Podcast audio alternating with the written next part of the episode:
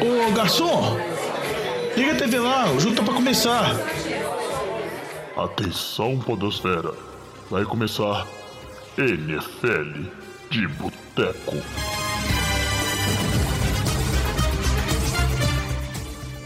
Bem-vindos a mais um NFL de Boteco, seu podcast preferido sobre futebol americano. Eu sou o Thiago de Mello e hoje temos aqui no nosso boteco Diogão Coelhão. Tudo bom, Juvenil? Bom demais, Diogão. Flávio Batata. Fala, meu jovem. E Alex Reis. E aí, Juvenil? E é isso aí, hoje o Boteco continua com a mesma formação da semana passada, porque o Vitinho continua lá na, na viagem dele pela Inglaterra, lá pela Terra da Rainha. E o Lamba, não sei o que ele tá arrumando, não apareceu. O Luiz também Lamba tá falou que foi viajando. a Pernambuco e o Luiz tá viajando também. Eu espero lá, como o nosso amigo falou aí na, na nossa live, que eu sou humildão. Um dia eu chego lá, também estarei viajando enquanto vocês gravam o NFL de Boteco. Mas, al- mas alguém tem que ficar pra gravar, né? A gente, tem, que- a gente tem uma obrigação. Você tava É. pra roça aí enquanto a gente tava gravando? Gente, viajar, viajar pra roça é, não é. Humildão. É, uma coisa de humilde mesmo. Eu vou lá trabalhar ainda. Tem que. E recebo, sabe o quê? Almoço. A marmita. Ah, bom demais. Eu gosto, eu gosto. Sou um menino da roça, como vocês podem perceber. Talvez pelo sotaque, talvez pelo problema em falar algumas palavras mais difíceis. É, o programa de hoje, então a gente passou a semana 9. Quem escutou o nosso último programa, a gente refez, né, nossas previsões para os playoffs, estava bem legal. E algumas dessas previsões já começaram até a cair, errado. né? A dar errado. É impressionante como A é que a boca gente. de pântano do NFL de Eu Boteco falei, tá eu ativa. falei pra gente fazer o Playoff Picture na semana 17. e aí minimizar os possíveis erros e análises, mas... É isso aí. Mas algumas dessas previsões já ficaram um pouco erradas, porque a gente teve, né, algumas surpresas nessas rodadas, alguns times que a gente já tava descartando e eles foram bem, a gente vai falar disso. E a gente vai aproveitar também para falar dos quarterbacks calouros, né? Porque a gente tem algumas possibilidades de alguns que não vão jogar, outros que vão entrar mais. Então vamos fazer uma prévia também desses QBs que foram draftados nessa temporada, né? Falar como é que tá sendo o desempenho deles e das respectivas equipes. Sempre com muita informação, né, não, Diogão? É, sempre tentando trazer o máximo de informação possível e lembrando os nossos queridos ouvintes para nos contactar é sempre nos procurar nas nossas redes sociais, Facebook, Instagram, Twitter, sempre arroba NFL de Boteco, Boteco com U, ou então pode mandar um e-mail pra gente direto, nfldeboteco.gmail.com, sugestão, feedback, dúvidas sobre NFL, comentários sobre a live que a gente tá gravando, pode falar tudo que quiser. É isso aí. Sugestões sempre bem-vindas, críticas também. Ou pode, ser só aquele, é, ou pode ser só aquele e-mail, assim, pra bater um papo. A gente gosta demais. Inclusive, antes de ir pro programa, só lembrar que tem o Fantasy de Boteco, que é o podcast do NFL de Boteco exclusivo sobre Fantasy. É bem legal, assim, informação de quem escalar, quem tentar trocar. E já tá no ar aí, se você estiver escutando o NFL de Boteco aí no seu agregador de podcast. E aquele pedido de sempre, né, Diogão? Ajude a divulgar o NFL de Boteco, então mostra aí pra um amigo que gosta de futebol americano, que eu tenho certeza que vai ajudar muito a acompanhar e gostar mais desse esporte. Isso mesmo. Divulgue para todos. Pois é, então vamos lá, como a meta é, é o programa não ser de uma hora e meia, então vamos começar falando de todas as surpresas que a gente teve nessa primeira, nessa rodada 9 do, da NFL. Ô, Fábio Júnior, Todo mundo já traz chegou aquela porçãozinha de batata frita e uma cerveja gelada pra nós. E pra começar a falar das surpresas aqui, a gente tem que falar de um time que o Diogão gastou pelo menos 15 minutos falando no último episódio, só porque foi a aposta dele pra ganhar a FC Norte, que tô falando, é claro, do Pittsburgh Steelers. E eu falei que já tava morto, não ia arrumar nada. Mas a verdade é que o Steelers venceu um jogo surpreendente. É lógico que teve lesão do quarterback dos Colts, o Jacob Brissett. Algumas coisas que eu acho que ajudaram, mas venceu por 26 a 24 o time dos Colts, que inclusive foi o favorito de muitas pessoas aqui para levar a AFC Sul. Né? A gente vai falar um pouquinho também do, dessa questão, como fica a divisão, né? AFC Sul com essa, essa derrota dos Colts. Mas o Pittsburgh com essa vitória, Diogão, eu acho que talvez a, a- vamos dizer assim, a sua aposta pode ser concretizável, né? Pittsburgh fica um pouquinho mais vivo na chance de conseguir um wildcard. É, fica vivo na disputa do wildcard. Eu acho que a divisão complica um pouco, porque a gente já comenta também. Baltimore teve uma vitória impressionante contra New England. Se Pittsburgh tivesse como venceu, se Baltimore tivesse perdido a distância, ia ficar apenas um jogo. Mas eu acho que é muito impressionante. Pittsburgh conseguiu a quarta vitória nos últimos cinco jogos, a terceira vitória seguida, e tá jogando mesmo com um QB que não vem atuando tão bem, o caso do Mason Rudolph, assim, ele acaba sendo carregado pela defesa que vem jogando num nível altíssimo. Tanto o Mika Fitzpatrick quanto também Devin Bush, que foi draftado nessa temporada, o TJ Watt, Bud Dupree, todos eles vêm jogando muito bem, a defesa vem colocando muito pressão, a defesa vem conseguindo muito mais turnovers que conseguiu na temporada passada inteira, e o time tá dando alguma brecha. A gente sabe que a AFC não tem tantos times poderosos, tem muitos times que seriam times mais favoritos para disputar vaga de wildcard, como por exemplo o Chargers, Cleveland também sonhou, e algum desses times vem desapontando na temporada. Então, dependendo, Pittsburgh ainda pode sonhar, mas a gente sabe que a capacidade do time é baixa, porque o torcedor de Pittsburgh pode ficar preocupado porque o Mason Rudolph não evolui jogo após jogo. É, ele é bem ruim, né? Se for parar pra pensar no desempenho dele, é, com certeza o torcedor dos Steelers está com saudade do Big Ben. Mas a gente sabe que é o que tem para hoje ali. Falando agora do, do, do Indianapolis Colts, lesão do Brissett, né? Um MCL sprain. É, provavelmente vai perder alguns jogos aí. E também saiu o T.Y. Hilton por lesão também no jogo. É, ele já estava fora, ele teve uma lesão durante a semana, ficou fora desse jogo, provavelmente deve ficar fora do jogo da próxima semana. Colts, quando parecia que estava com jogadores saudáveis, voltou os jogadores da defesa, teve esse baque nos jogadores de ataque, e a gente sabe, entrou o. Esqueci o nome do QB agora. O Brandon Hoyer. Brian Hoyer. Brian Hoyer. Ele até jogou bem, deu alguns bons passes, mas a gente sabe que dificulta muito, porque o QB do time teoricamente seria o Luck, o Luck aposentou. Veio o Brissett, o Brissett vinha jogando bem, mas uma hora o Frank Reich acaba com, assim, ele não consegue tirar mais água de O pedra. Brian Hoyer, que é um QB experiente, já foi reserva de vários times da NFL, já foi reserva inclusive do Chicago, mas ele não é muito bom em termos de, de levar um time, conduzir um time à vitória num, num jogo difícil como esse. E a gente teve também um field goal errado nos últimos segundos do Adam Vinatieri. Felizmente, né? O vovô, O Chalega afundar ele. o vovô, Eu já avisei, velho. Falei no programa passado, vocês não botam fé. Tem que Eu aposentar fé, ele, que Já velho. tá na hora. Eu, eu, eu- não que tenha sido completamente culpa dele, porque o maldito do holder colocou a costura devagar. Tipo assim, ele preparou a costura pro chute. Aí o chute, mas o chute foi muito Mas o chute ruim. Foi muito ruim. A perna dele passa, a perna de apoio dele passa da bola. Então ele chuta com a perna por trás, assim. É, É, pro, muito pro ruim. lateral. E a gente sabe que é difícil chutar em Pittsburgh. Lá é muito complicado por causa do gramado, o estádio não é aberto. Mas como que eu comentei com o Chalé, com o nosso programa passado do Vinatieri, ele começou muito mal a temporada, errou vários field goals, vários extra points. No final tava engrenando, mas agora de novo vem rateando. E eu acho que é muito complicado, porque o Colts é um time que ele sempre vai tentar ganhar por pouco, os jogos são muito apertados, mesmo enfrentando times ruins, times bons. É, vamos dizer assim, é aquele time que vence no detalhe, vence porque ele é muito bem treinado. E você não tem um kicker confiável com esse tipo de time, é muito complicado, porque a vitória e a derrota vai, pode ficar no seu kicker. Que foi o que aconteceu no último jogo. Pois é, e aí eu queria perguntar justamente essa questão do Vinatieri, mas vocês já falaram. Agora, só um ponto de que vocês falaram que me chamaram a atenção. O Batatinha falou muito bem. É, o Diogão, que o Brian Hoyer, ele não é um QB, vamos dizer assim, né? Faz tempo que ele tá na liga aí, de backup em backup em várias equipes, mas ele, vamos dizer assim, não é um QB tão espetacular, né? né? À toa que ele não, não vingou, né? É um bom backup, mas nada além disso. É, eu queria saber... é o clássico backup veterano. Exato. E eu queria saber, só que ele teve um bom jogo, se for olhar, ele passou de 300 jardas, meteu 3 TDs. E aí eu queria saber, principalmente do Diogão, que defende o, o time dos Steelers. E muita gente fala bem dessa defesa do Diogão, vocês falaram muito bem do Minka é, Fitzpatrick, que foi uma boa adição, né? O, o defensive back veio lá de Miami, tá jogando muito bem. Mas vocês não acham que é uma defesa que deixa o Brian Hoyer produzir tanto? A gente não tem que pôr uma interrogação em cima, não? Eu acho que a pergunta é justa, mas eu acho que o que chama a atenção dessa defesa é a capacidade dela de conseguir roubar a bola. Ela não é uma defesa que vai limitar o adversário em jardas, ela não vai, vamos dizer assim, forçar three, three and out. Fazer igual Chicago. Chicago normalmente É, segura a pontuação, segura né? muito. Mas Mas essa é uma defesa que, que rouba muito é. a bola. Por exemplo, o Mika Fitzpatrick tem quase interceptações na temporada. Ele vem sendo utilizado como um safety, não vem sendo utilizado em várias posições agora usado em Miami. Mas ele vem jogando muito bem. E a gente sabe o potencial que tem a linha defensiva, com TJ Watt, Cameron de ano de contrato, Bud Dupree. Todos vêm jogando muito bem. E o torcedor de Pittsburgh, eu acho que estava muito preocupado, porque quando ele realizou a troca de Pittsburgh pelo Fitzpatrick, eles trocaram a primeira escolha, primeira rodada do ano que vem, e o time vinha muito mal, vinha sem nenhuma vitória, com o Mason Rudolph jogando muito mal, a defesa não vinha bem.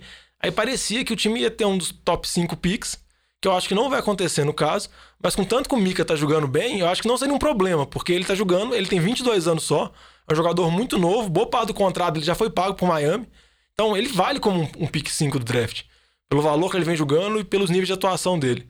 Então eu acho que essa defesa de Pittsburgh ela é capaz de conseguir carregar o time por causa disso, jovem, porque ela tem muita capacidade de roubar a bola, forçar fumble, interceptar o QB.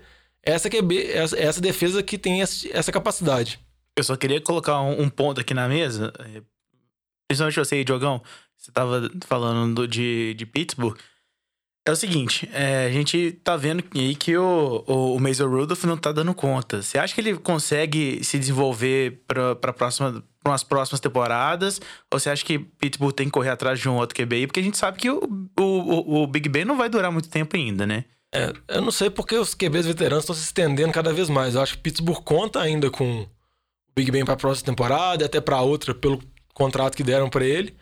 Mas tem que lembrar que o Rudolph não foi um pique baixo de draft. Acho que Pittsburgh espera a evolução dele. E o questionamento que fica é que o, o Rodgers, que é o QB reserva dele, o terceiro QB, o Duck Rodgers lá, que não foi draftado, no jogo que teve contra o Chargers, jogou melhor com o mesmo Rudolph.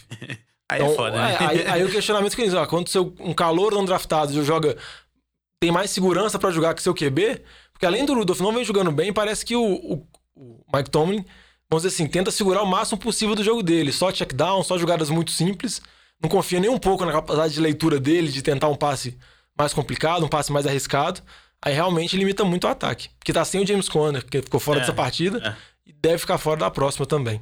É, a verdade é que o Mason Rudolph provavelmente sofreu tanto bullying do Big Ben depois que foi draftado aquele ano lá que tá traumatizado. vai jogar Acabou psicológico. Vamos ver se essas duas equipes aí conseguem alguma vaguinha de wildcard. Situação complicada para os dois. Mas vamos seguir para falar do nosso próximo jogo aqui. E a gente vai falar da vitória do Kansas City Chiefs 26 a 23 em cima do time do Minnesota Vikings dentro de casa, né, lá no lá em, em Kansas. Mas aí é um ponto, né? Aí você pode pensar, ah, mas vitória dos Chiefs, o que, que tem de surpreendente nisso? O surpreendente é que o time do, do Vikings vinha muito bem, numa crescente muito grande. E o time do Chiefs está jogando com QB reserva ainda, né? O Patrick Mahomes não retornou da lesão que ele teve no joelho. O Matt Moore, que jogou muito bem. E essa vitória de, dos Chiefs veio a, a custas desse bom jogo do Matt Moore, porque não dá pra falar que o time do Vikings é, deixou a desejar nesse jogo, né? Não jogou tão bem quando vinha, quanto vinha jogando antes, mas é, se mostrou aguerrido e não se entregou.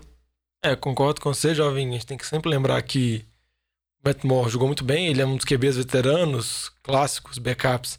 Igual, por exemplo, o Royer, que a gente comentou, que jogou pelos Colts. Mas a vantagem dele jogando por Kansas City é que além de ele ter o Andy Reid, sendo o play calling, que é uma das melhores mentes ofensivas do século da NFL, ele tem várias armas. Tem Damian Williams, que jogou muito bom, teve um TD corrido, longo, que foi muito bem. Tem também Tarek Hill, que teve um dos melhores jogos da temporada dele. Desde a temporada passada ele não conseguiu a marca de 140 jardas. Samuel Watkins foi bem, Travis Kelce foi bem. Tendo todas essas armas, todas as opções, o Matt Moore conseguiu ter, ter um jogo ok, um bom jogo. E conseguiu fazer 26 pontos contra essa boa defesa de Minnesota, que a gente sabe que tem os altos e baixos no decorrer da temporada. Mas mesmo assim, uma vitória impressionante, porque Kansas City vinha numa sequência de, de derrotas em casa. A gente não sabe quando o Mahomes volta, tem expectativa que ele pode voltar agora contra o Tennessee, ou vai voltar na, na partida seguinte. Mas é importante Kansas City vencer, conti- continuar mantendo a liderança e continuar na disputa pela bye, porque junto com o Baltimore, junto com o Houston, tá na disputa. É, e o, o time dos Chiefs comemorou muito essa vitória, assim, os jogadores em campo, o próprio é, Patrick Mahomes também, porque sabe da importância, né, de continuar vencendo, como você bem disse, Jogão. E a gente vai falar ao longo do programa, né, tanto o Raiders quanto o Chargers venceram, então isso foi importante pro Chiefs continuar duas vitórias à frente também dessas equipes, porque não dá pra falar que essa divisão tá na mão do time dos Chiefs, porque a gente vê que tem algumas dificuldades, né, principalmente pelo lado defensivo.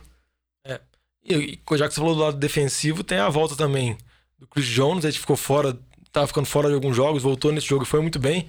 Conseguiu limitar o ataque terrestre de Minnesota. O Dalvin Cook veio numa temporada excepcional. Ainda tem alguns lesionados que estão fora, como por exemplo Frank Clark. Mas o time de Kansas City é um time ainda que vai disputar os playoffs, vai brigar lá na frente e eles estão contando o tempo para o Mahomes voltar. Igual eu falei, tem a expectativa que ele pode retornar agora contra o Tennessee, mas cont- continua mantendo essa disputa. Com relação ao Minnesota, o que chamou a atenção foi a a lesão reagravada do Thielen. Ele tinha ficado fora do jogo anterior contra o Washington. Era dúvida para esse jogo, acabou jogando. Machucou no início do jogo, parece que deve ficar fora mais alguns jogos, talvez vai retornar só após a bye, que é na semana 12. E a gente sabe que Minnesota não tem o maior número de alvos, assim. Tem uma, boa dupla com a Dan Thielen e o Stephon Diggs, mas quando um sai, geralmente o outro fica, vamos dizer assim, fica mais marcado, fica mais complicada a situação. E a gente sabe que o Cousins, por mais que não teve uma partida ruim, também não teve uma, a partida brilhante, que muitas vezes ele é cobrado. Eu acho que às vezes ele é cobrado até demais, porque pelo salário que ele recebe, ele acaba sendo bode expiatório pra tudo. Se o time ganha, igual vem ganhando muito bem, com números absurdos, ele começa a ser cotado para MVP, começa a ser levado para isso. E se o time perde, sempre é a culpa dele. Então ele tem todos os, todos os louros e todos os motivos de pesares da derrota. É, Diego, mas isso é, eu acho até natural, porque se pensar bem, esse time do Vikings é, é basicamente o time que o Case Keenum levou né, para a final de, de conferência da NFC, da NFC naquele ano. E então sempre vai ter aquela comparação, né? Porque quando o Kirk Cousins foi contratado pelo, pelo time do Vikings, ele é como se fosse a, a peça que faltava para esse time ir pro Super Bowl. E até hoje não, não entregou nenhuma boa campanha de playoffs. Então acho que o mínimo que o pessoal quer ver é isso: esse time chegar no playoffs, ser competitivo, talvez disputar uma final de conferência. Que é o mínimo que se espera, né? Não, eu entendo que é o mínimo, mas também não dá para falar que é uma coisa matemática. Ah, não, a gente trocou agora o Case Keenum pelo Kirk Cousins, quer dizer que o time tem que ir muito melhor. Porque também não depende só dele. A defesa não tá jogando no mesmo nível que vinha jogando em temporadas anteriores. O Stefan Diggs começou mal a temporada, agora tá começando a engrenar. A linha ofensiva naquele ano do Kino jogou muito bem, que não é nem um pouco esperado pelas linhas ofensivas que Minnesota tem. Esse ano até melhorou novamente. Eu acho que ele tem que ser cobrado, mas eu acho que acaba, pela mídia, pelas redes sociais, acaba amplificando muito a relação de cobranças que tem o Cousins. E só antes de passar pro próximo jogo, eu só queria destacar no TD longo do Damian Williams que chamou mais atenção que o próprio TD do Damian Williams foi a velocidade do Tarek Hill. O Tarek Hill sai muito atrás, ele chega muito antes do Damian Williams, ele vai quase empurrando o Damian Williams pela zone, que tipo, é, é, um valor totalmente... É, é disparado a velocidade dele. O Damian Williams não é um running back lento, é um running back até relativamente rápido, mas o Tarek Hill é outro bicho. É um absurdo mesmo. A gente até republicou um vídeo dessa cena lá no, na página do Instagram da NFL de Boteco e é muito engraçado você ver o...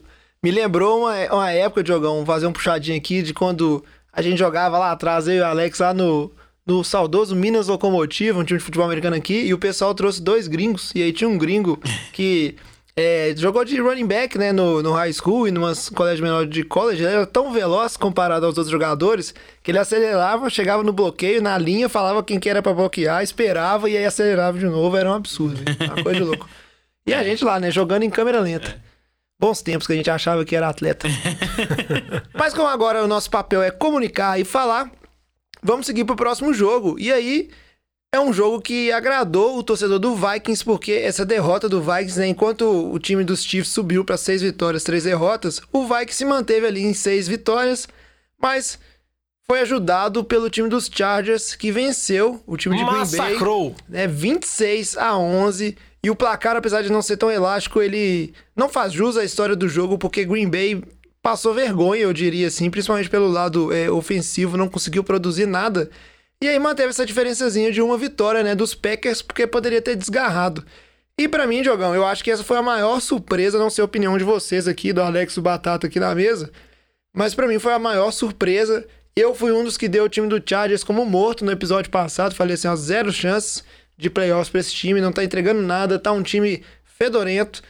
Mas o Chargers mostrou um, um, um, futebol aí que eu, sou, eu tenho que admitir que se jogar assim, né, nessa segunda metade da temporada, pode muito bem conseguir uma vaga de, uma vaga de wildcard.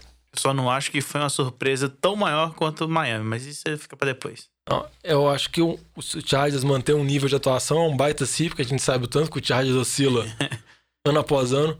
Mas eu acho que tem algumas justificativas para esse jogo pro Chargers ter jogado bem. Teve o retorno do Russell Kuhn, left tackle.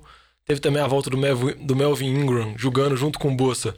São, pode ser tranquilamente falado que é a melhor dupla para pressionar que os adversários. Eles tiveram partidas muito boas, tanto o Ingram quanto o Bossa. Teve também a demissão do Kevin Zenhunt. O Melvin Gordon jogou bem melhor.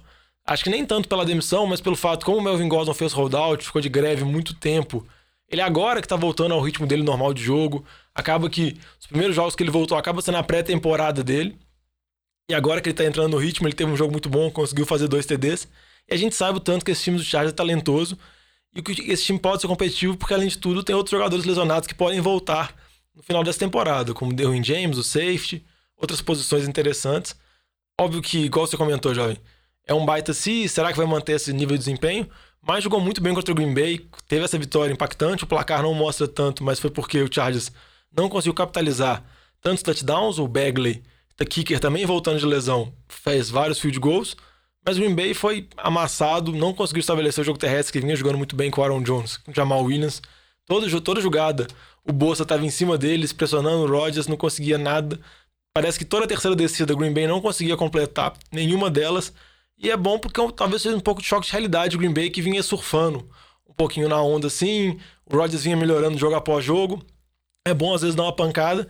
Mostra alguns problemas que o Green Bay já tinha, como por exemplo a defesa contra o jogo terrestre, que vem se mostrando fraca ao longo de toda a temporada. Reforçou mais uma vez. É, Diogo, isso, isso era um ponto que eu ia comentar e até, até perguntar aqui pra vocês, porque essa defesa do Packers contra o jogo terrestre, ela sempre teve uma dificuldade essa temporada. O que melhorou muito nela foi a questão da secundária, principalmente do pass rush, que tá é, bem, é, bem mais expressivo, bem mais agressivo essa temporada. Mas é um ponto que essa defesa parece que caiu um pouco de produção comparado que o, com o que ela fez no, no primeiro mês ali em setembro, né, até o meio de outubro. Parece que a defesa do Packers, não sei se é, são os coordenadores de ataque que estão descobrindo maneiras de explorar né, os matchups, explorar o, né, os mismatches dessa defesa, ou se é algum outro motivo que fez ela cair de nível. Mas é uma defesa que começou avassaladora e vem caindo de produção. Ela começou muito bem, mas ela, desde os primeiros jogos, como por exemplo Vikings, Alvin Cook correu muito bem, ela apresenta problemas com o jogo terrestre. A gente tem a secundária que é muito boa, porque Green Bay endereçou todos os reforços através de draft em secundário, vinha, você vinha ano após ano draftando corner em posições altas do draft, primeira, segunda rodada. Tem também a chegada dos dois Smith para pressionar o QB, para facilitar o pass rusher, mas o meio da linha ainda acaba não ajudando tanto. Então os times vêm conseguindo correr em cima dela. Eu acho que isso é um problema que o Green Bay tem que melhorar. Óbvio que você não vai ter uma defesa perfeita, às vezes você vai ter um calcanhar de Aquiles aqui ou acolá, mas acaba que o Chargers soube explorar muito bem. Outra coisa de Green Bay também que eu acho que vale a pena destacar é que o Davonta Adams, o principal receiver, voltou nesse jogo. Não produziu tanto, mas ficou um tempo parado. E tem tudo por questão, por questão de temporada e melhor. E a gente sabe o potencial que esse ataque de Green Bay tem. Eu acho que é mais um tropeção que vai ter numa boa campanha. E interessante é que na divisão todo mundo perdeu, né? Minnesota perdeu, Green Bay perdeu, Chicago perdeu e Detroit perderam. Então acabou que não impactou tanto para esses times na temporada. Green Bay continua a liderança, Minnesota continua buscando os playoffs e Chicago e Detroit estão no limbo lá. É isso aí. Enquanto a gente fica esperando as próximas rodadas para ver se essa, vamos dizer assim, esse sopro de esperança do Chargers aí não foi só um ponto fora da curva, né? Vamos entender se, se teve algum, né, alguma melhora real, né? Igual o Diogão falou, a volta de jogadores, se esse time realmente vai apresentar. Mas aqui, jovem, você vai falar, vai falar que é tanto possível pro Chargers, sei lá, embalar cinco vitórias seguidas e pro wildcard, Ano como passado, simplesmente perder cinco jogos seguidos e ser uma... Com certeza. Mas o ano, o ano passado, eu não sei, eu não vou ter aqui de cabeça, mas a campanha do Chargers foi um pouco boa. parecida. Ele- Eles, eles começaram ruim na temporada. saem embalando. E eles engrenaram num ponto que no final eles estavam disputando, de fato, né, É, a liderança da divisão. Né, o título da divisão contra Kansas City. Só não ganharam por conta do- dos critérios de desempate, inclusive, mas tiveram uma chance real. Só uma notícia que eu vi que saiu hoje, já foi desmentida tanto pelo dono do Chargers quanto também pelo Goodell da NFL, é que saiu uma especulação que o Chargers seria um dos times interessados em mudar para Londres.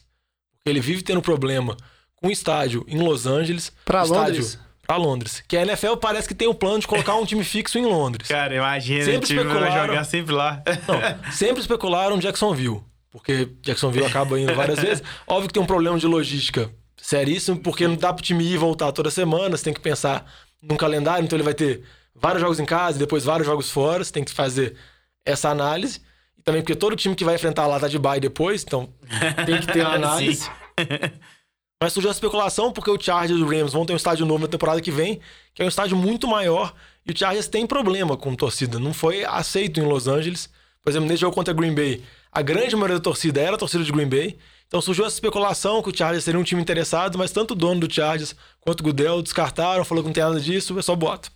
É isso aí. E pra aí, pra fechar, pra fechar o, o bloco das surpresas, a gente chega pro nosso tradicional momento que sempre acontece um- uma vez na temporada, que é a hora que eu tenho que vir aqui falar pra vocês que a dinastia acabou e não tem mais como. Baltimore Ravens ganhou dos Patriots 37 a 20, né? Lá em Baltimore. A gente tem que falar, mas é, é um ponto É, importante. bem é um ponto importante. Mas, assim, brincadeiras à parte de, de fim da dinastia ou não, esse jogo ele serviu, não vou dizer que, tipo assim, abriu uma grande interrogação, mas ele serviu pra mostrar a força, primeiro, desse time do Ravens, que eh, jogou muito bem começou bem, abriu o placar, depois o Patriots encostou, mas o, o time do Ravens teve força para segurar né, esse avanço do- dos Patriots e aí se impor de novo né, o seu Teve jogo. O, o fumble forçado do Edelman, que foi a jogada chave do jogo, porque o, parecia, parecia, o momento era dos Patriots, parecia que o Patriots ia caminhar para virar. O Humphries conseguiu recuperar o fumble, levou para TD, abriu o placar de novo e praticamente sacramentou depois É com a aí, campanha longa. Diogão. Então, mas também serviu para abrir alguns pontos em cima do, do time do Patriots, que o primeiro, né? A defesa sempre muito elogiada, mas é mais um jogo onde se mostrou que, apesar da secundária monstra, assim, e de- do tanto que o Bill Belichick ele é, é criativo, né? Em, em criar pressão com os jogadores que tem. O time do Patriots tem algumas dificuldades em parar jogos corridos fortes, né? Isso aí não é, não é novidade, vamos fazer assim. Na semana anterior, a gente viu o Nick Chubb correndo muito bem, né, para cima dessa defesa dos Patriots também. Então não é uma defesa que eh, tá tão completa como se dizia. E o ataque dos Patriots, as limitações aparecendo. Assim, a gente viu que é um ataque que, se ficar muito atrás no placar, não vai conseguir buscar com tanta facilidade. Eu queria saber o que que vocês acham desse time, desse jogo. Eu acho que serviu mais, na minha opinião, já dou ela aqui, para mostrar o tanto que o time do Ravens é um time com muito potencial, muito forte, do que demérito do time dos Patriots, né? Era esperado que em algum momento ele ia perder para alguma, alguma equipe. É, é, o, o que o jogo mostrou é exatamente isso que você tá falando, jovem, que Lamar Jackson e o seu ataque ofensivo, eles conseguem ser bem versáteis, né, a ponto de realmente conseguir derrubar essa defesa aí de que foi do que tava sendo a defesa monstruosa do Patriots, né? É, eu achei que é, esse ataque realmente ele se mostrou muito forte e poderoso e é uma coisa que a, a AFC tem que até ficar atenta para né é, para ver se consegue arrumar um jeito de, de, de conseguir bloquear esse ataque. É uma frase muito interessante que eu escutei é que hoje um dos analistas lá que eu tava lendo a respeito, o ataque do Ravens seria o ataque mais difícil de você se preparar, né? Se você é um coordenador de defesa, se você se preparar para né, não fazer um plano de jogo, porque realmente a quantidade de armas e possibilidades que você tem, muito principalmente né, por conta do, da questão do Lamar Jackson, que corre, é impressionante, e, né? E eu vou te falar, tem hora que ele não é só um QB, você vê as jogadas, ele não é só aquele QB que, vamos dizer assim, sai do pocket e aí ganha. Você vê algumas jogadas que ele fica com a bola e ele corre como running back, no meio da linha, arrumando os espaços, né, ganhando jadas na base da força. É uma coisa impressionante. Isso que eu ia comentar. A gente costuma elogiar muitos coordenadores de ataque, treinadores, pelo brilhante plano ofensivo, principalmente voltado para o passe. Mas a gente tem que elogiar Baltimore porque muitas jogadas de corrida são jogadas planejadas. Não é só o Lamar Jackson pegando, improvisando. A gente sabe do talento físico do Lamar Jackson. Talvez ele seja o QB mais bem dotado para conseguir correr e produzir com, com as pernas.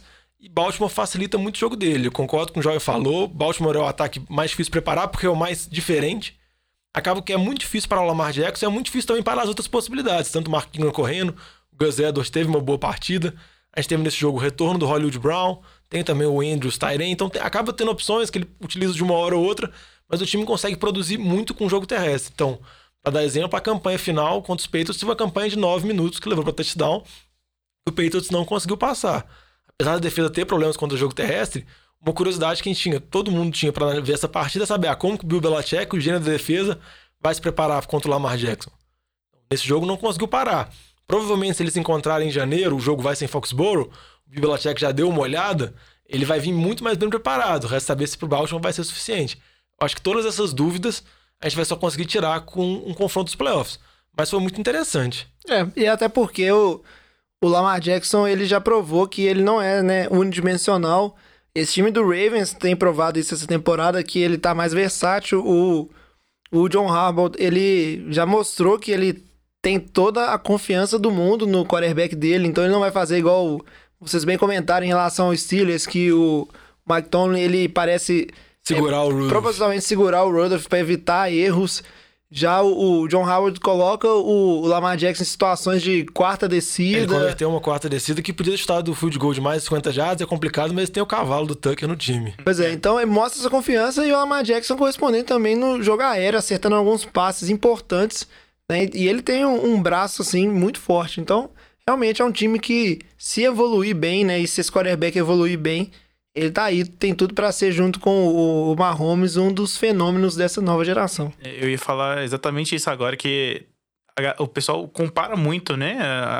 tá comparando muito atualmente o desempenho do, do Lamar Jackson com o Patrick Mahomes.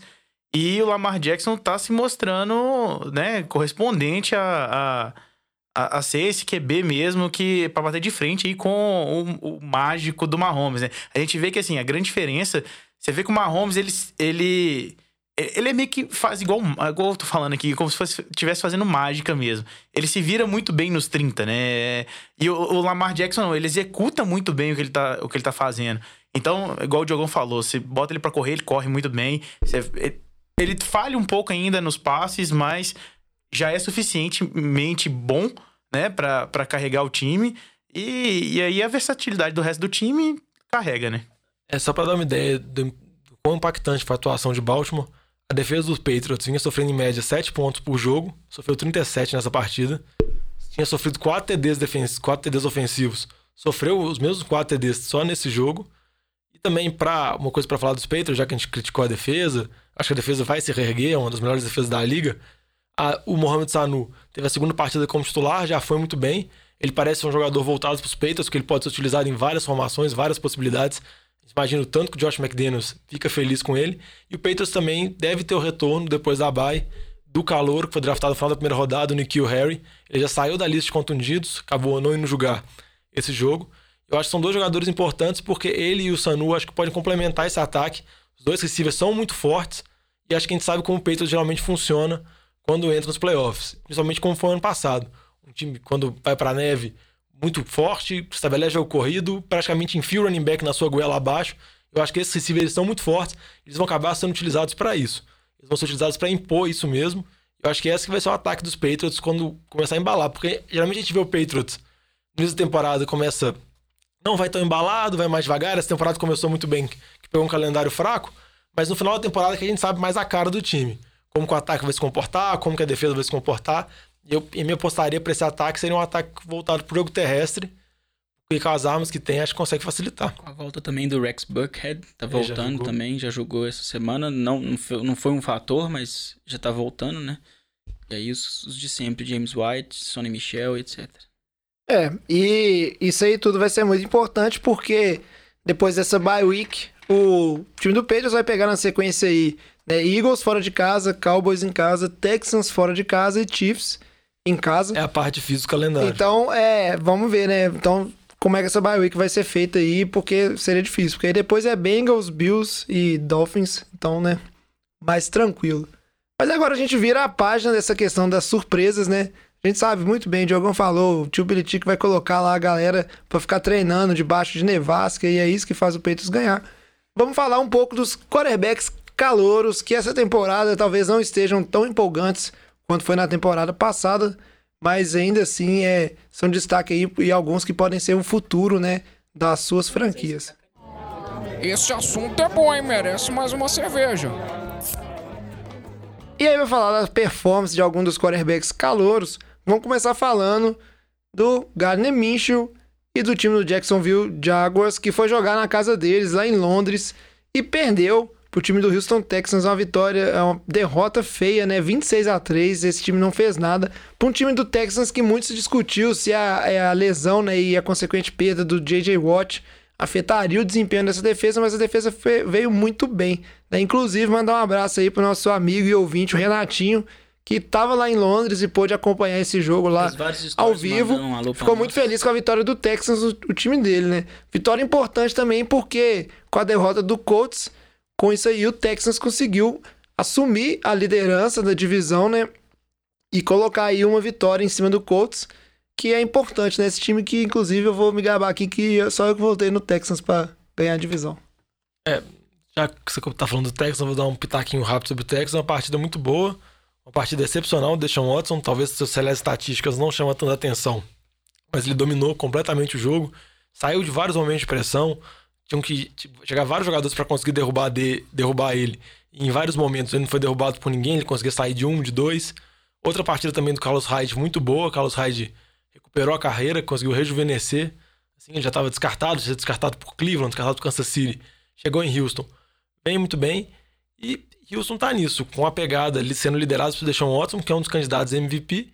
E agora tem que aproveitar, né? A gente não sabe quanto tempo o Preset vai ficar fora dos Colts. Houston é o favorito para ganhar a divisão, porque já tem o melhor QB disparado da divisão. E agora tá com o caminho aberto. Pois é, Diogão, mas pra gente falar agora, então, já que o foco são quarterbacks calouros, temos que falar desse, desse QB que é, com certeza, já dá pra dar o troféu aí, que foi a grande sensação midiática, pelo menos, dessa temporada, né?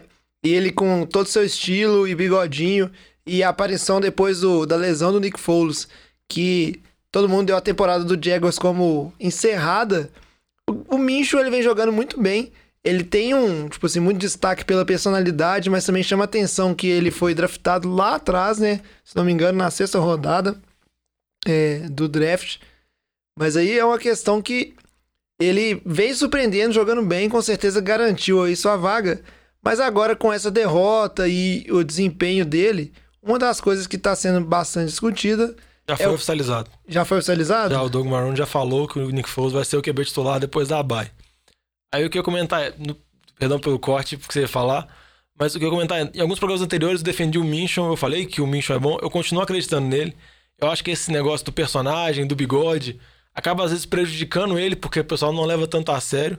Mas eu acho que ele vem jogando muito bem por, por Jacksonville, eu acho que ele vem produzindo bons números. Jacksonville não tem um dos melhores corpos recebedores. A gente sabe que o time é voltado para correr, para estabelecer o jogo terrestre com o Leandro Fournette. E tirando isso, o time não tem tantas armas, apesar do DJ Chark ter surgido bem nessa temporada. Mas eu acho que o Minchon vem com bons números, vem produzindo, vem conseguindo conduzir esse time, que não tem nem de perto umas defesas dominantes, como já teve em temporadas anteriores. É um time que vai depender muito mais do ataque agora. Mas eu acho que o timing dele foi muito ruim, porque foi o pior jogo que ele teve na temporada, teve quatro turnovers, duas interceptações e dois fumbles. Ele tinha a temporada inteira só duas interceptações, sofreu duas nesse jogo, e foram bons desperdícios de bola seguidos nos finais, no final do jogo contra Houston, mostrando assim que meio que o desespero. E eu acho que isso forçou a volta do Nick Foles. A gente sabe também que essa volta está muito relacionada com o contrato que o Nick Foles recebe, porque toda análise você vai ver sempre lembra o fato que o Nick Foles acabou de assinar com um contrato de quatro anos, um valor altíssimo, o Minchon calouro. Então acho que isso acaba pesando. Mas eu tenho minhas dúvidas se foi a melhor decisão. Eu não sei o potencial que o Foles vai ter. O Foles foi muito bem em Filadélfia, mas cercado por ótimos talentos. Eu acho que em Jacksonville ele não vai ter isso. E eu queria ver o Minchon mais, porque além dele ser divertido, eu acho que ele poderia evoluir e eu acho que a temporada dele era boa. Eu acho, inclusive, Diogão, que se o Foles estivesse nesse jogo, o resultado ia se manter, velho. Não acho que ia fazer tanta diferença assim, tal o Foles nesse jogo, não.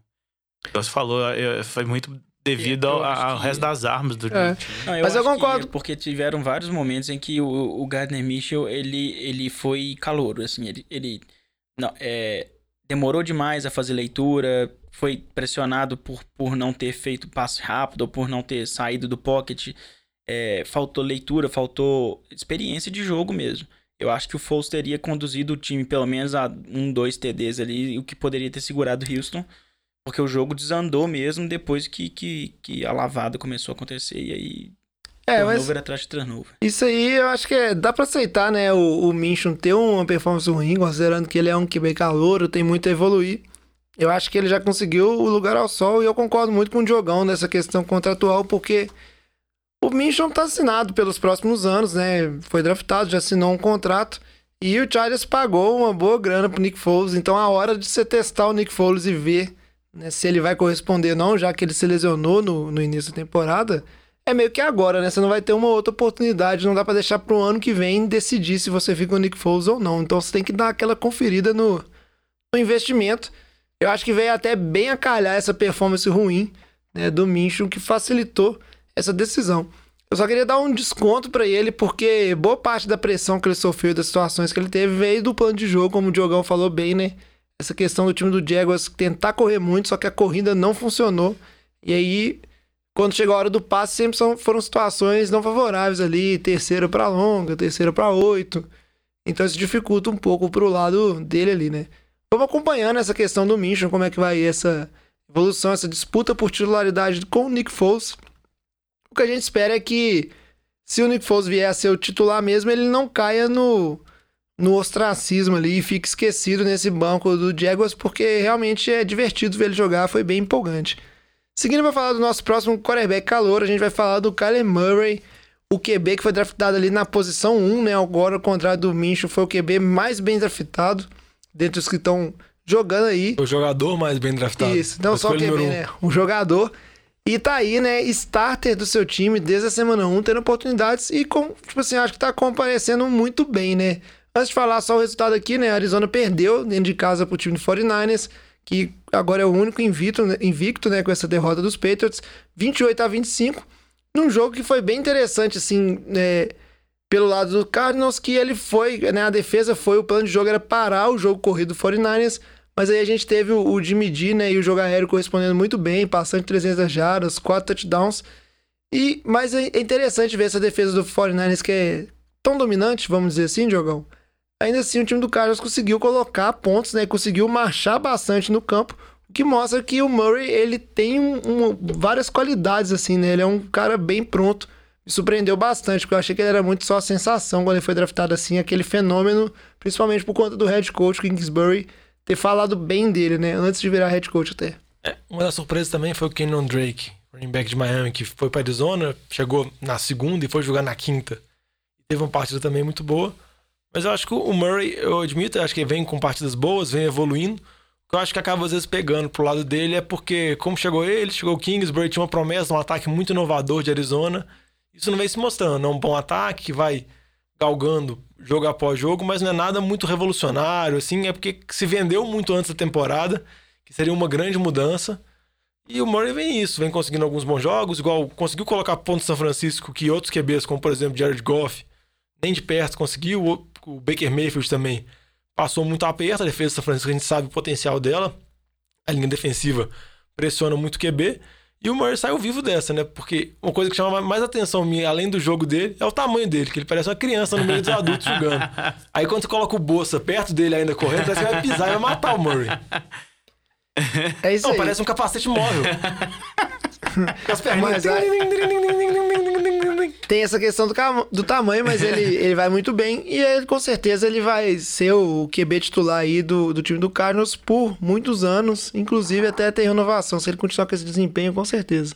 É, eu só acho que assim, é, o, o Cardinals só não apresenta uma, um- uma melhora muito expressiva, ô Diogão. Não acho que é devido ao ataque, não, cara. Eu acho que o problema do, é devido, é devido à defesa mesmo. O Arizona tem que consertar muita coisa ali né, defensivamente. Ataque, se você parar pra pensar assim, como plano de, de futuro, né?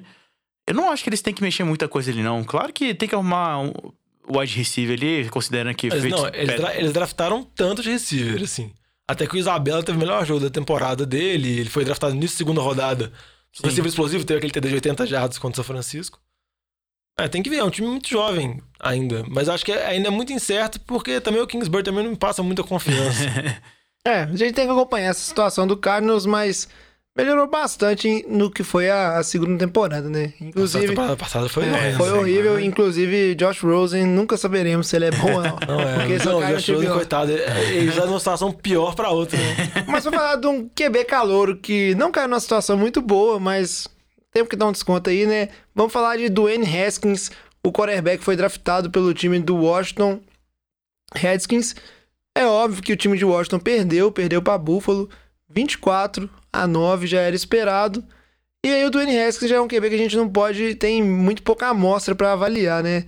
Porque tem jogando menos, o time de Washington chegou a ter, acho que quase quatro quarterbacks como opção para entrar em jogo, isso. Né, durante a temporada. Não, teve três, mas chegou a, depois da lesão do, do Cousins lá, chegou a aventar de... Chegou a Ah, então trazer um... Smith. Não, Nossa. o- não, mas chegou a trazer um outro quarterback, se eu não me engano. Mas não chegou a jogar. E o Dwayne Haskins, nesse jogo, né, ele foi colocado porque chega uma hora da sua temporada que o que você tem pra fazer é deixar seu QB calor jogar pra ir testando a água e ver o que ele faz, né? O time de Washington não tem mais nada, inclusive já até trocou de treinador, né? Que não é muito comum acontecer no meio de temporada. É, e também essa, essa troca de QB aconteceu também porque o Case que não estava fora por causa de concussão. O Haskins, se você olhar número- a partida dele, ele teve 144 jardas, nenhum TD, nenhuma interceptação, menos de 7 jardas por tentativa, então teve estatísticas relativamente bem fracas. É muito ele plano foi- de jogo também, né? É, muito pelo plano de jogo, mas eu ia falar que ele até foi melhor do que o esperado, assim. Porque não, também não se espera muito dele nesse ataque de Washington. O plano de jogo de Washington basicamente é entregar a bola pro Adrian Peterson. O Adrian Peterson tentar fazer, o Adrian Peterson veio com alguns jogos bons, mas Nem acho que o Adrian Peterson no auge dele conseguiria carregar um time só com isso. Mas eu acho que o Haskins está numa situação muito desfavorável. Ele também não se ajuda, também não mostra evolução. Toda a situação de QB, toda a situação, perdão, da comissão técnica, de dono de Washington também complica. O Jay Gruden parecia que não queria ele, não dava chance, colocou naquele jogo mais para queimar ele, ele, tam- ele se queimou, foi muito mal. Então no jogo contra Buffalo também não foi bem. E tem que ficar de olho como que isso vai acontecer, como que o Washington vai proceder, porque acho que o Haskins tem que pelo menos mostrar alguma coisa, porque a gente já viu um time igual ano passado, a Arizona, que draftou o Josh Rosen como pique de primeira rodada, no ano seguinte te- teve o primeiro pique, teve um pique alto, resolveu pegar outro QB. e a gente sabe que o Washington não é um bom time, ele tem tudo pra estar entre os três, quatro melhores picks. Então pode acontecer, assim, se ele não mostrar nada, se não mostrar nenhum talento, o Washington tá com um treinador interino, vai chegar um treinador novo que pode não gostar dele ou pode preferir outro, isso pode acontecer de novo. É, até porque o Haskins me pareceu muito aquele pique de oportunidade no draft, né? Quando você tá ali, sobrou um QB, ah, estamos na situação, vamos pegar. Acho que o time de, dos Haskins não esperava ser tão ruim essa temporada, até tendo em vista de como foi na temporada passada, assim, né? Chegou em algum momento ter condições plenas de ganhar a divisão. É, e investiu, trouxe o Landon Collins, o safety. Só pra complementar com relação ao Haskins, ele veio de Ohio State e ele teve só uma temporada como titular em Ohio State. Mais ou menos uma situação similar ao do Trubisky. Mas no caso dele, em Ohio State, ele mostrou uma evolução muito grande ao longo da temporada. Então, muita gente acreditava que ele era o QB mais bem preparado mesmo para esse draft. Muita gente acreditava que ele era o melhor QB. Ele foi o terceiro a ser draftado depois do, do Murray e do Daniel Jones. Mas acabou não virando. Com relação ao Buffalo que venceu o jogo, o Buffalo continuou com a campanha batendo nos times horríveis. Tem seis vitórias, zero derrotas contra os times péssimos. Ele acaba enfrentando vários times péssimos, porque tá na divisão, tem Miami, tem Jets. Então só aí garante quatro times, quatro jogos. Ah, mas eu conheço outro time que faz isso também. É, mas esse mesmo time bate em Buffalo também, né? Ele, ele bate nos péssimos e bate nos bons também. E perdendo dos times que tem campanha acima de 50%. que Foi o caso de perder para Patriots e perder para Eagles. Mas como o calendário de Buffalo, como a gente discutiu no programa passado, é um calendário favorável, Buffalo tem tudo para conseguir chegar aos playoffs. Por exemplo, essa semana enfrenta Cleveland. E Cleveland está no momento um time péssimo. É isso aí, Diogão. E pra fechar dos QBs calouros, a gente tem que falar dele, o QB do time do coração, do Alex, do Diogão, Daniel Jones, time do Giants que perdeu pro time A de Dallas. acabou. 37 a 18. Não, acho que acabou, Diogão, porque eu vou te falar, dos QBs aí, de todos que a gente falou, calouros, é o que mais me empolga, porque apesar dele é, fazer umas cagadas é, impressionantes, seja de não proteger a bola e sofrer uns fumbles muito bobos, seja de tomar umas decisões muito ruins, ele também toma algumas decisões e faz alguns passes que eu acho, assim, impressionantes, fantásticos, principalmente no time do Giants, que parece um pouco desorganizado ainda né, durante essa temporada. E o mentor dele foi o Eli Manning, então a gente pode falar que tudo que ele faz de ruim, ele pode ter aprendido com o Eli Manning. Mas assim, eu quando eu vejo alguns lançamentos que ele faz, algumas decisões que ele toma, Pra mim é o seguinte, o Daniel Jones, se bem trabalhado, ele tem tudo pra ser um QB muito bom na liga. Pelo menos essa é a minha opinião, não sei se vocês concordam. Eu acho que. Igual eu brinquei que a sensação acabou, é que a primeira Você tá partida falando com a razão ou com o coração? Uma mistura dos dois. É que a primeira partida dele foi contra a Tampa Bay, teve aquela vitória impressionante. Mas eu sou a favor de manter ele, eu acho que não faz sentido você trocar, você colocar o Eli. A temporada do Giants não vai chegar a lugar nenhum. Eu acho também que o Daniel Jones teve uma dificuldade a mais na temporada, que foram as várias lesões das armas dele. O, o Shepard está fora até agora, o Golden Tate começou suspenso, o Barkley ficou fora de boa parte dos jogos, retornou agora, o Evan Ingram já perdeu o jogo.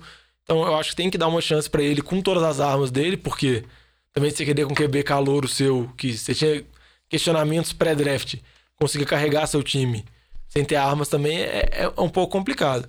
Mas quando eu brinquei que a sensação acabou, é porque ele começou muito bem, chamou muita atenção, mas jogo pós jogo ele vai mostrando erro de calor, assim. Problemas com turnovers, perdido de bola, fumble é um problema dele gravíssimo. Ele, praticamente todo jogo, é certeza que ele vai sofrer um ou dois fumbles. Parece que ele protege a bola, que não lhe chama McCoy. Já, já é uma melhora, porque olha só, na, na temporada passada com o Eli, era certeza que ia ser interceptado. Isso era uma coisa certa. Agora a gente tem a certeza que vai ser um fumble. É fumble dá pra recuperar, Mas né? fumble Fumble, é- fumble, exatamente. fumble é vida, como diz a camisa do jovem aqui. É fumble, é confusão. Mas nesse jogo contra Dallas, Giants começou bem, aproveitou uma interceptação do Prescott no primeiro lance do jogo. Conseguiu abrir certa vantagem, apesar de não converter tantos touchdowns. Fez a 12 a... Estava vencendo por 12 a 3, se eu não me engano. Até o episódio do Gato Preto. O Gato Preto entrou em campo. Não era Halloween, mas parece que trouxe todo o azar. E depois o Gato Preto, o time de- do, do Dallas venceu sem problemas. Zeke correu muito bem, a defesa de Dallas conseguiu pressionar muito o Daniel Jones o ataque dos Giants. Chacon Barkley teve uma partida com menos de 30 jardas corridas. Então Dallas venceu muito sem problemas. Dak Prescott nem precisou ter um jogo mais brilhante da temporada, mas conseguiu ir bem. Dallas disputando com o Philadelphia a liderança da divisão. E Giants, vamos dizer assim, uma temporada que não vai disputar nada, a defesa é muito fraca, a gente sabe dos problemas que o time tem. Eu acho que tem que manter o Daniel Jones mesmo, dar experiência pra ele, porque só com experiência que ele vai conseguir superar esses erros de calor. Concordo. É isso aí, eu acredito em Daniel Jones. Mas agora vamos parar de falar de QBs calouros e vamos falar do jogo NFL de boteco da rodada. NFL de Boteco Game of the Week. E a gente escolheu um jogo que eu acho que todo mundo tá aqui pra concordar que foi o jogo mais emocionante que aconteceu. Eu torci muito nesse jogo, sequei mais, muito, muito, muito mesmo o time do Seattle Seahawks, que acabou ganhando por 40 a 34, né? Tava jogando em casa, mas foi um jogo que onde o time de Tampa Bay surpreendeu, né? É, o Russell Wilson jogou muito bem, mas o James Winston também né, jogou bem. As defesas apareceram em alguns momentos, turnovers dos dois lados. Então foi um jogo assim bem disputado e que teve na mão das duas equipes, né, aberto quase o tempo todo. Acho que a única hora desse jogo que parecia que o jogo ia desandar foi no inicinho, que o time de Tampa Bay abriu uma vantagem, o time de Seattle não estava conseguindo fazer nada, mas depois Seattle recuperou e aí foi troca de liderança, depois de troca de liderança, foi um jogo bem interessante, assim, bem divertido de assistir. É, a atuação do Wilson fantástica, teve quase 380 jardas, 5 TDs de passe. A conexão dele com o Tyler Lockett foi muito bem, dois TDs, mais de 130 jardas. Impressionante a partida dos dois, impressionante o ataque de Seattle. A gente sabe os problemas que Tampa Bay tem. Tampa Bay tem uma boa defesa contra o jogo terrestre, mas contra o jogo aéreo é uma defesa muito fraca. Seattle conseguiu produzir, a defesa não segura tanto, mas a gente sabe do potencial que o Wilson tem. No programa passado eu até comentei que a principal dificuldade que eu acho é que eu acho que o time tem que ser dado na mão dele mesmo. Confiar na capacidade do seu QB, entregar a bola pra ele, que ele consegue carregar seu time. E você acha que isso vai acontecer agora, Diogão, depois desse jogo? Eu acho que não, eu acho que o Carroll é muito cabeça dura. Eu acho que ele vai continuar apostando no jogo terrestre, vai continuar apostando na defesa. E se precisar, ele vai entregar a bola pro seu Wilson no final, pro seu Wilson, vamos dizer assim, fazer a média, fazer a mágica. É que eu acho que esse jogo começou com o Tampa Bay colocando muito ponto, um atrás do outro. Acho que forçou desde o início o tiroteio. Mas outra partida boa do Winston. Já falando de Tampa Bay, ele sofreu um fumble, mas pelo menos não foi interceptado. Não, sofreu. Tem um fumble dele que é uma coisa ridícula, né? Não, tem, mas. É, pelo amor de Deus, Mas Diogão. ele Tem- vindo de 5 tem interceptações, coisa- jovem, ele teve zero. Não, mas tem coisa. mesmo assim, Diogão, tem coisa que só acontece com alguns QBs, assim, parece ser karma. Tipo assim, o Winston ele sempre vai fazer coisas que você não vai esperar. Porque ele sofreu um fumble sozinho.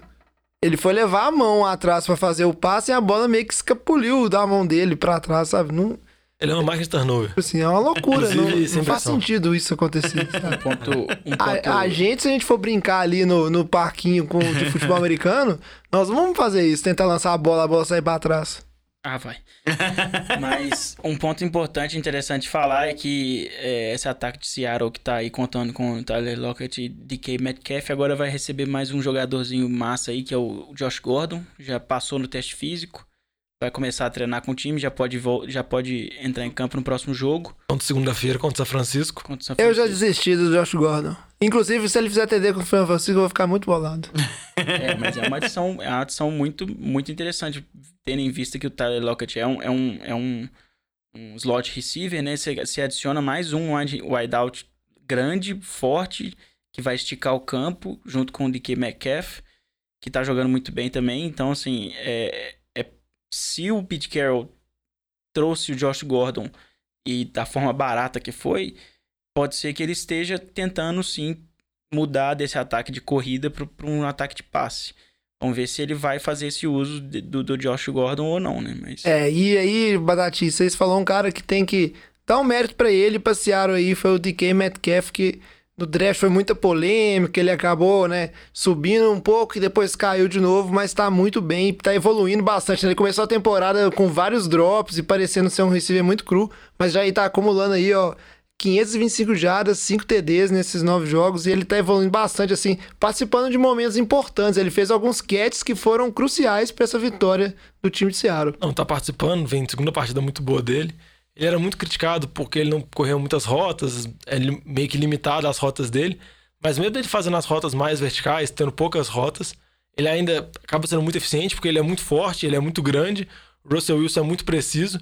O que ele acaba me lembrando, jovem, de K. Metcalf, ele é tipo um Ted Ginn, só que com muitos esteroides. É aquele cara que vai sempre reto, vai sempre pro fundo do campo, só que ele é tipo isso, só que no turbo.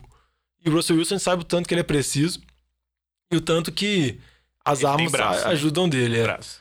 E só pra terminar- a análise falando sobre alguns outros problemas de Seattle, que já que a defesa não é tão boa, Seattle nesse jogo teve problema com o kicker, o Myers errou alguns field goals, e o Chris Carson de novo teve outro fumble, ele tem praticamente fumble quase todos os jogos da temporada, por mais que ele teve um jogo ok com relação a jardas contra um bom time de Tampa Bay, ele vem tendo esse problema de fumble e a gente sempre fica na dúvida quando que vai, se o Rashard Penny vai ter mais oportunidade, já que ele não foi trocado, ele foi draftado na primeira rodada, ou se o Pete Carroll vai manter, que o Pete Carroll sempre dá confiança pro running back, fala muito bem do Chris Carson. O Chris Carson teve uma recepção decisiva na campanha, na prorrogação, para fazer o TD, mas tem esses questionamentos, tem essas dúvidas, mas o Russell Wilson com essa atuação entrando na disputa fortíssimo para ser MVP. É isso aí. E aí, pra não deixar nenhum jogo de fora, vamos fazer o nosso speed round, falar dos jogos que estão faltando dessa rodada. Vírgula genérica. E agora, pra começar o speed round, a gente vai ter aqui o Batatinha falando da derrota do time dele, Chicago Bears, 22 a 14 pro Philadelphia Eagles, do Vitinho, que não tá aqui, mas o Batata vai falar bem desse time. É, jovem, infelizmente, mais uma derrota para Chicago aí. É, O ataque de Filadélfia foi baseado em jogo terrestre, né? O, o- o Howard e o Sanders, né? Que foi diferente já em relação à vitória contra Buffalo. Mas a secundária do Filadélfia, que o Vitinho não tá aqui para cornetar, jogou bem. Né, não deixou o Trubisky fazer passes, coisa que ele também não sabe fazer. E o Matt Nagy não sabe botar o jogo terrestre para correr, aí a gente não faz nada mesmo. Então o jogo de Chicago só funcionou, chegou perto a fazer 14 pontos, deixar o jogo 19 a 14, quando dois TDs do, do Montgomery saíram, né? Mas a defesa não consegue carregar o time, não tem jeito. É isso aí. Diogão na sequência vai falar pra gente da vitória do Denver Broncos. Quem diria, né? Foi só o Joe Flacco sair que esse time ganhou um joguinho 24 a 19 em cima do time dos Browns. O Batata falou de um time que é decepção, não fazendo nada, vamos falar de outro. Cleveland, outra derrota, outro jogo ruim. Mais que teve mais tempo de posse, teve mais jardas. Perdeu para Denver com QB reserva do Joe Flacco, Brandon Allen, QB primeira vez titular, primeiro jogo dele pela NFL com 27 anos. Conseguiu uma vitória sem muitos problemas, conseguiu. O Cutler Sutton jogou bem e Cleveland com os problemas. A conexão Baker Mayfield e Odell Beckham não funciona. Chubb não foi tão explorado nesse jogo, teve até críticas com relação ao Fred Kitchens, com relação à quarta descida que ele tirou o Chubb do campo. E resta saber se essa temporada muito ruim de Cleveland pode azedar a vida do Kitchens como head coach de- dos Browns. E o Alex agora conta pra gente da vitória do Carolina Panthers 30 a 20 em cima do time do Tennessee Titans. É, devia mudar, na verdade, o nome pra Carolina McCaffrey. Que o menino continua sendo um monstro. Fez dois TDs, sendo que um deles foi para mais de 50 jardas corrida. E ele teve um total de 146 jardas. E assim, um número, um número bem expressivo, né? Quem, quem sabe aí concorrendo até também aí disputa de MVP da temporada. Ah, o Kyle Allen continua aí como titular e agora a gente já tem notícia que o Cam Newton tá fora completo da, da, da temporada. E aí a gente fica sem saber qual vai ser o futuro dessa franquia aí, né? Qual, quem que vai ser o QB mesmo? Será que, será que Cam Newton volta pra temporada que vem? Será que ele aposenta? Não sei. Agora falando um pouco só da é, de Tennessee. Tennessee começou o, o jogo aí e foi sua primeira derrota. Tá aí, Tennessee só ladeira abaixo. É, e agora eu vou falar pra vocês um pouquinho da vitória do Oakland Raiders 31 a 24 em cima do time do Detroit Lions. Essa rodada que todos os times da AFC Oeste ganharam, né, do- dos seus confrontos contra os times da NFC Norte. Quem diria? E o time de Oakland jogou muito bem, né? A gente vê o tanto que o Derek Carr, quando ele tá sendo bem protegido, ele lança a bola muito bem, distribui a bola muito bem, toma decisões muito rápidas, né? A OL jogou muito bem. Agora o destaque mais positivo que tem do time do Raiders é o menino calouro Josh Jacobs que tá correndo muito, inclusive o nome dele já tá aí, né, entre um dos principais favoritos para calouro ofensivo do ano, né? Ele é, é um pequeno mons- monstrinho assim, bom draft de Oakland. Time de Detroit, apesar de ter começado a temporada mostrando uma evolução, né, que deve ter agradado seu torcedor, ele é, não consegue transformar né, essa boa atuação, principalmente a atuação do Matthew Stafford de seu ataque em vitórias e muito por causa da defesa. Então a gente vai aguardar essa evolução e saber, né, o tanto disso aí vai cair na, na costas do Matt Patricia no programa que a gente vai fazer mais pra frente aí sobre treinadores na Berlinda. E aí, pra fechar o speed round, o Diogão fala pra gente aqui da vitória do Miami Dolphins. Quem diria, Diogão? 26 a 18 em cima do time do New York Jets. O Tanking Bowl, o jogo entre os dois times. Miami venceu, mas pode ter perdido, porque com a vitória de Miami, Miami agora, na classificação atual, tem a quarta pior campanha, ou seja, teria a quarta escolha do draft. E vale lembrar que Jets e Miami jogam na mesma divisão, então é critério de desempate. A vitória que o Miami tem contra os Jets. A gente sabe o tanto que a temporada de Miami é ruim, mas o time vem mostrando evolução jogo após jogo. Mas é um time totalmente reconstrução. E o Jets realmente uma temporada muito decepcionante. Não vemos evolução do Sam Darnold. Algumas contratações caras, como CJ Mosley, Le'Veon Bell, vem deixando a desejar. O Mosley até lesionado. E a dúvida que fica é: provavelmente essa temporada deve ser a única do Adam Gaze, porque ele foi, draft, ele foi escolhido pro seu head coach para evoluir o Sam Darnold e não vem mostrando nada. Ele já afundou Miami, agora pegou o Jets e parece que vai afundar. Então, ele acaba ajudando, prejudicando Miami até nisso. Prejudicou como head coach, agora prejudicou perdendo para Miami.